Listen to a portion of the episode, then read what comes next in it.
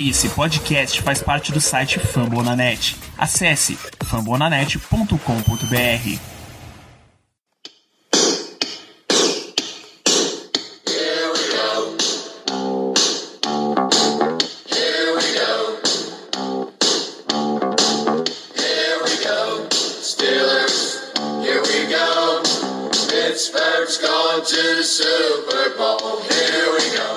Bem, pessoal, estamos começando mais uma edição do Black Yellow Brasil Podcast, o programa de número 173 desse programa falando sobre Pittsburgh Steelers para todo o Brasil, direto de fambonanet.com.br, iTunes, Spotify, Deezer ou do seu passaporte para viagem, porque vai começar a road trip. Eu sou Danilo Batista, seu host e condutor desta condutor desta locomotiva que estamos carregando os Steelers, mais um episódio em que a gente vai fazer um pré-jogo, uma análise da partida que vem. E nessa semana 7, finalmente a gente vai ter o jogo que foi adiado, o jogo que nos foi negado na semana 4 entre os Steelers e o Tennessee Titans, naquela época o Titans teve um sério problema com surto de Covid, tá? e por isso a NFL optou por adiar esse jogo da semana 4 para 7 e fazendo assim com que o Steelers saísse da sua bye na semana 8, viesse a bye para semana 4 e, a bye, e o jogo que seria na semana 7 vai para semana 8, que é Steelers e Ravens. Então essa história você já conhece, a gente já conversou bastante sobre isso. Então finalmente a gente vai enfrentar o Tennessee Titans. Qual é o grande lance desse jogo? É que são duas equipes invictas. Elas iam se enfrentar invictas, ambas com 3-0. Rolou a semana de bye e agora na semana 7 a gente chega com as duas equipes em 5-0. E isso é sensacional, tá?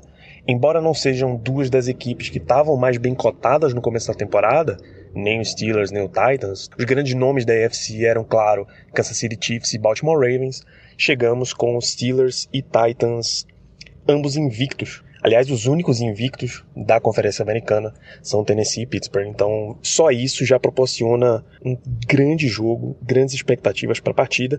E o Steelers inicia aqui uma sequência de três jogos fora. Se a gente teve os últimos quatro jogos em casa, dois Denver e Houston, a parada é pela bye forçada, e os últimos dois aí Filadélfia e Cleveland. Agora o Steelers parte para três jogos fora, por isso todo o tema de road trip e locomotiva na abertura desse programa.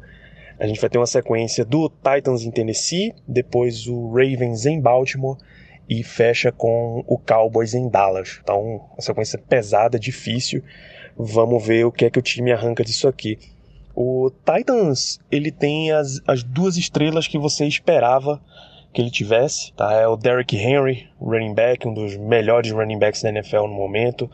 É o Ryan Tannehill, que desde que assumiu a titularidade na equipe, ele vem com uma mão quente impressionante, absolutamente impressionante. E pra gente bater um papo sobre a situação do Titans vindo, eu conversei com a Vitória, ela que é ela que é colunista do Jumper Brasil, editora no Minuto Indie, uma grande torcedora das equipes do Tennessee.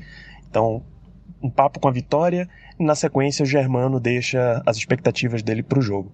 Os recadinhos de sempre antes da gente partir para o restante do programa, para vocês acessarem lá famonanet.com.br, essa rede que abriga o Black Yellow Brasil e mais 47, ou seja, temos 48 podcasts falando de NFL, NBA, MLB, NHL, Fantasy Football, College Football, um monte de podcasts de outras franquias. Infelizmente a gente ainda não tem do Tennessee Titans, mas inclusive se você é torcedor do Titans e tem interesse, entre em contato com arroba Famonanet lá no Twitter. Segue nas redes sociais, falando nisso, o Black Yellow BR no Instagram, no Twitter, arroba Black Yellow BR.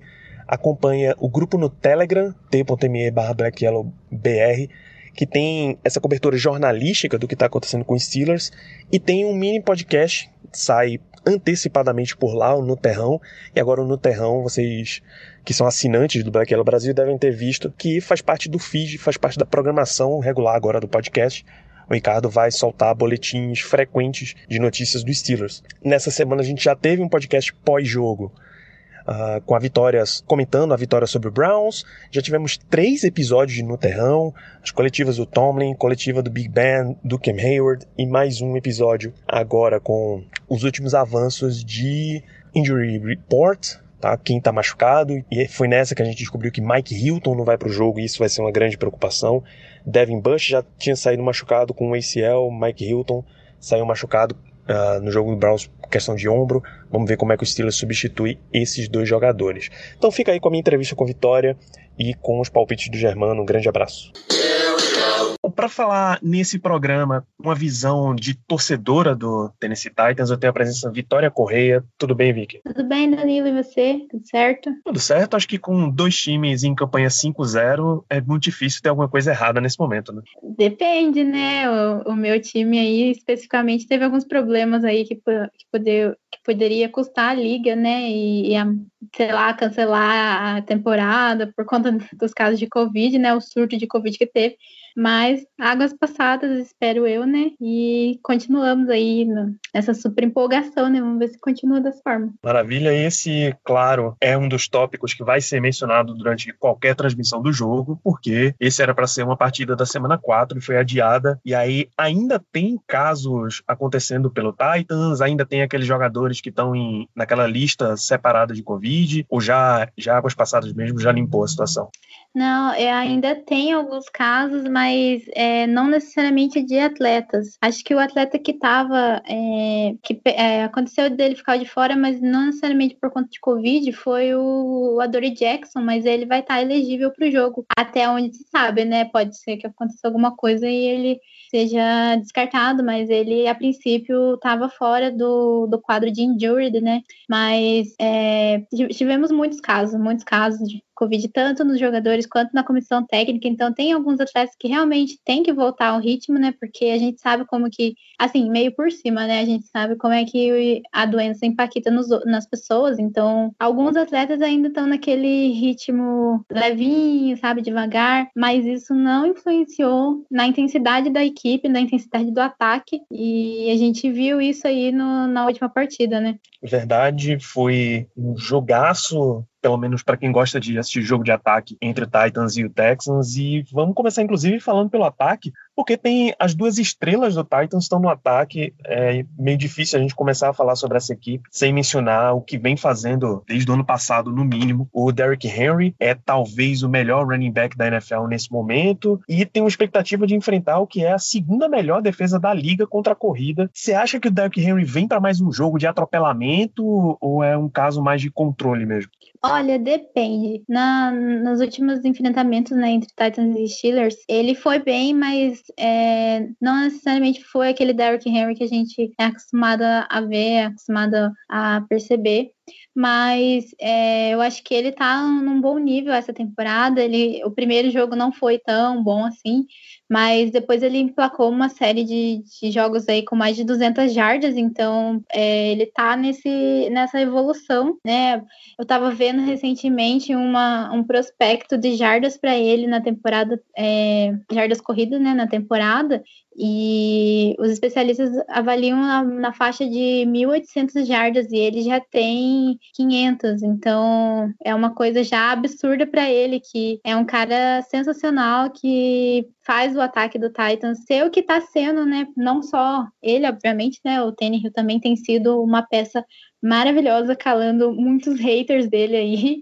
Mas o Derrick Henry é a nossa cara já desde que ele entrou na NFL, basicamente. Ele lidera várias estatísticas de running back desde então.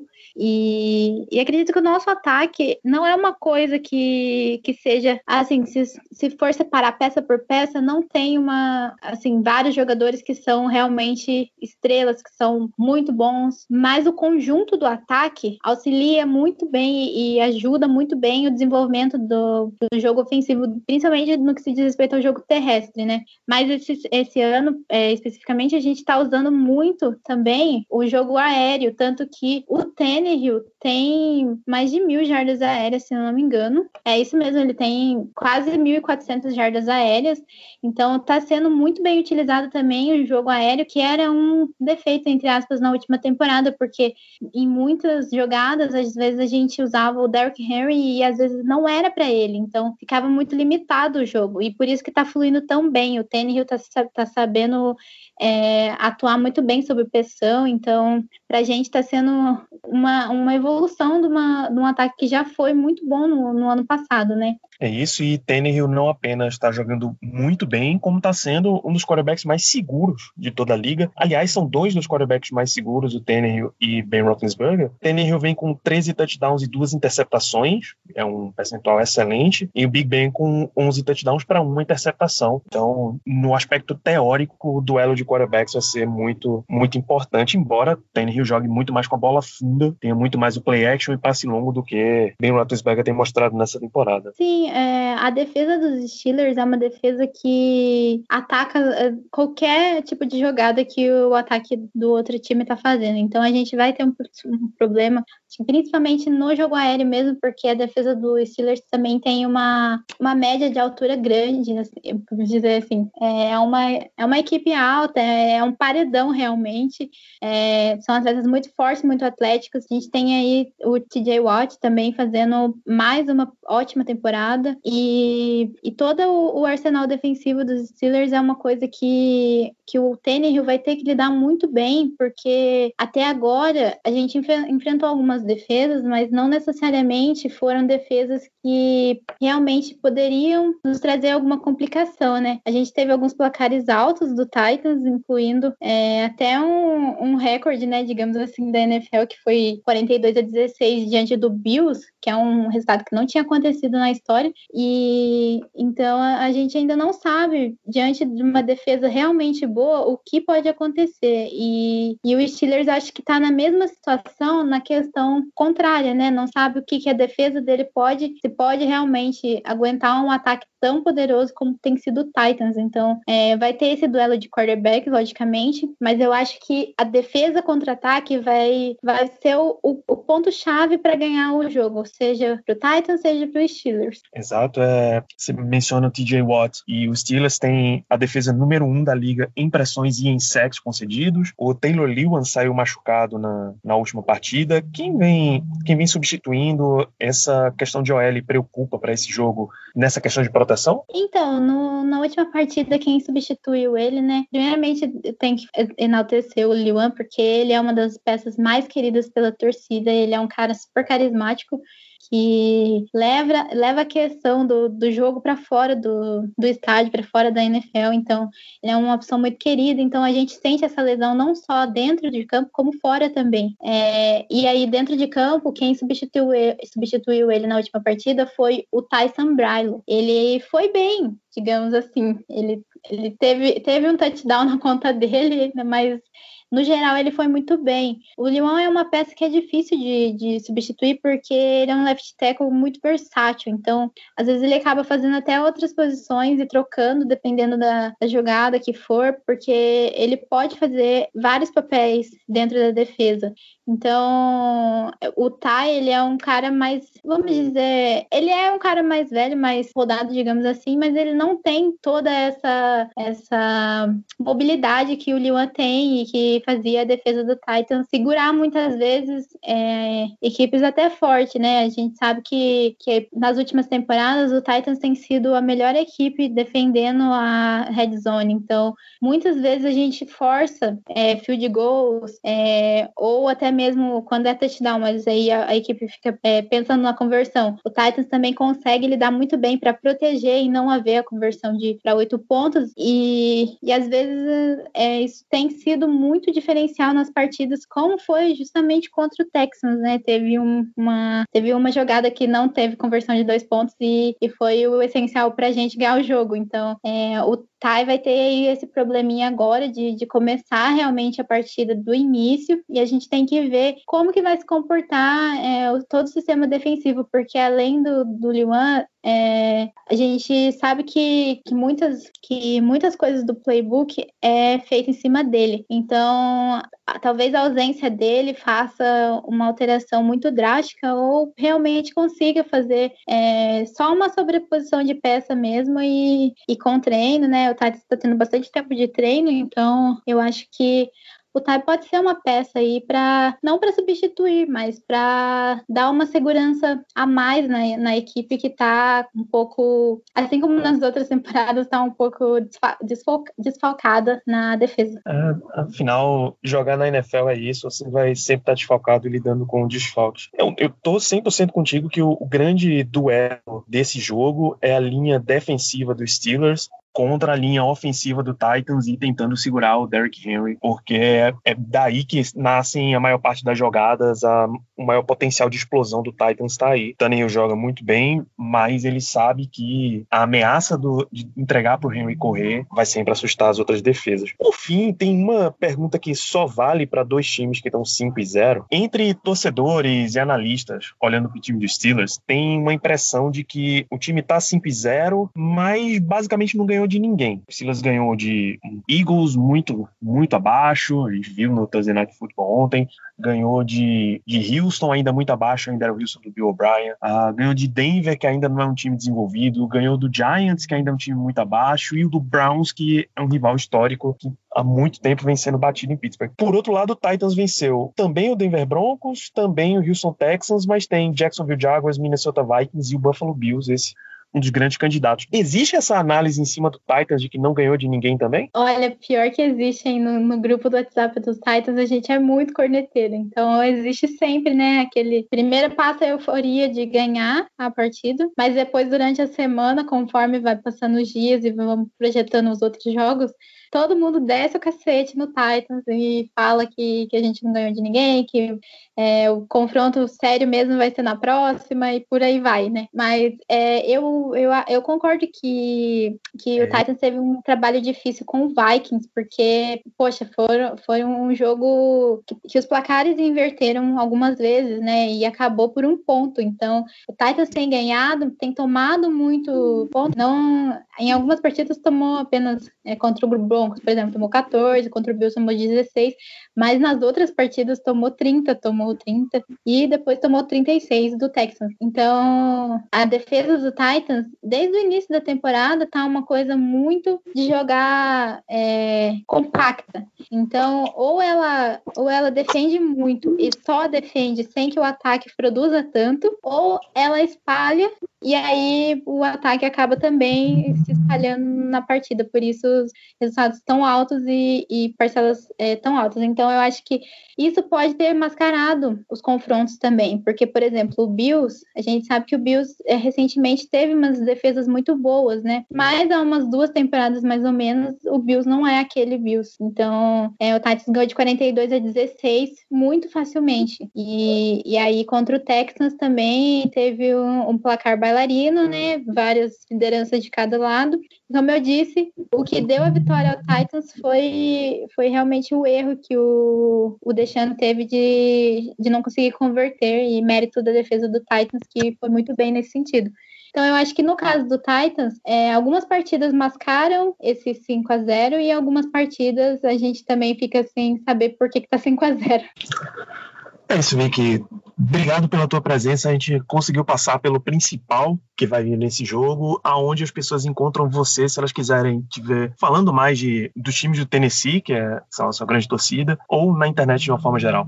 Bom, eu tenho Twitter e Instagram, que é tlsvic, V-I-C CK. E eu tô por aí, no, é, falando de basquete também no Jumper Brasil, tô falando de música no Minuto Indie, mas de esportes mesmo eu falo no meu perfil mesmo. E, ah, eu também tenho um podcast, né, sobre o basquete São Paulino, né, o Arremesso Tricolor, então quem quiser me ouvir falando sobre basquete brasileiro, também tô lá no Arremesso Tricolor, do SPFC 24 Horas. E é isso. Obrigada pelo convite, Danilo. Adorei participar. Fiquei muito feliz de você convidar e, e espero voltar e poder ajudar mais vezes. Você, amigo uhum. ouvinte, continua na linha que a gente vai continuar falando sobre esses Steelers e Titans. Até mais. Rapaz, eu vou fugir um pouco do óbvio. Óbvio esse que, claro, seria o matchup do jogo terrestre ofensivo dos Titans contra a nossa defesa contra o jogo corrido. Ambos, tanto o ataque dos Titans nesse aspecto como nossa defesa, ambos estão entre facilmente top 3 da NFL na, nas respectivas categorias. Então, é, eu vou tentar fugir um pouco disso. O meu, vamos dizer assim, matchup seria é, o duelo entre os técnicos, o Mike Tomlin e o Mike Vrabel. Eu não vou nem me alongar muito em relação ao Mike Tomlin, afinal de contas, ele é um dos treinadores mais respeitados da NFL, o mais jovem é, treinador campeão do Super Bowl, um cara que nunca teve mais derrotas do que vitórias na sua, na sua carreira como head coach. Enfim, é, não me faltam elogios ao nosso queridíssimo Negão. Ou Omar Epps. então, assim, é, falando mais especificamente sobre o Vrabel, é, é um cara que está tendo muito reconhecimento nos últimos anos, até pelas boas campanhas que ele tem conseguido com os Titans. Mas uma coisa vem chamando bastante atenção, que é o jeito que ele lida com certos aspectos do jogo, mais precisamente com, com as faltas. Eu vou explicar o porquê. Nesse último jogo dos Titans, que foi contra os Texans, é, já no final do jogo, no final do quarto quarto, os Texans estavam no campo de defesa dos Titans com uma segunda para um. E o Vrabel notando que o ataque dos Texans é muito bom e que a chance deles converterem essa, essa segunda para um era muito alta e também a chance deles anotarem pontos era muito alta alta. Ele resolveu mandar um 12 segundo jogador para campo para forçar uma falta de 12 homens em campo e aí sim parar o relógio. Tanto que no replay a gente nota que, creio eu, que seja o capitão da defesa, na hora que o Verbal, que o Verbal mandou o jogador, ele ficou sem entender o que estava acontecendo. E o Verbal disse: Não, calma, calma, confia em mim. E aí o jogador entrou, enfim, a juizada marcou a falta e com isso eles pouparam 40 segundos no relógio, tá? É, no final do jogo, a gente sabe o que aconteceu. Eles acabaram é, marcando o touchdown, faltando quatro segundos para acabar o jogo. E com o chute, conseguiram empatar, levar para a prorrogação. E na prorrogação, conseguiram anotar o TD e ganhar o jogo. Então, assim, esse lance fez com que os Titans ganhassem a partida. Eles não estariam 5-0 se não fosse isso. E não é novidade. O Vrabel também fez isso na temporada passada, no jogo contra os Patriots. Ele forçou algumas faltas de modo proposital para ganhar vantagem no jogo. Então, tanto que a regra mudou depois disso, depois das reclamações. A regra chegou a ser alterada para não permitir mais esse tipo de coisa.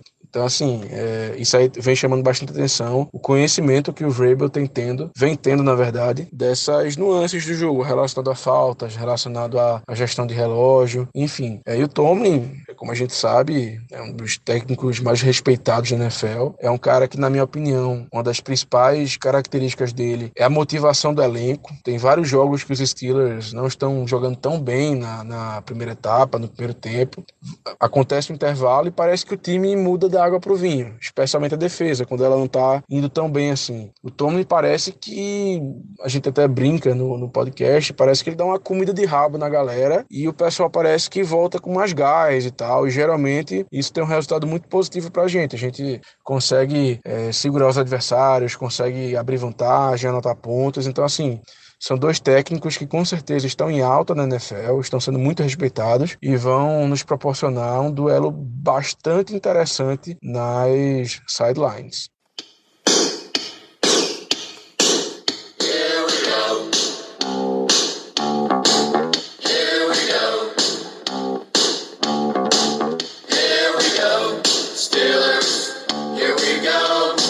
Pittsburgh's going to the Super Bowl.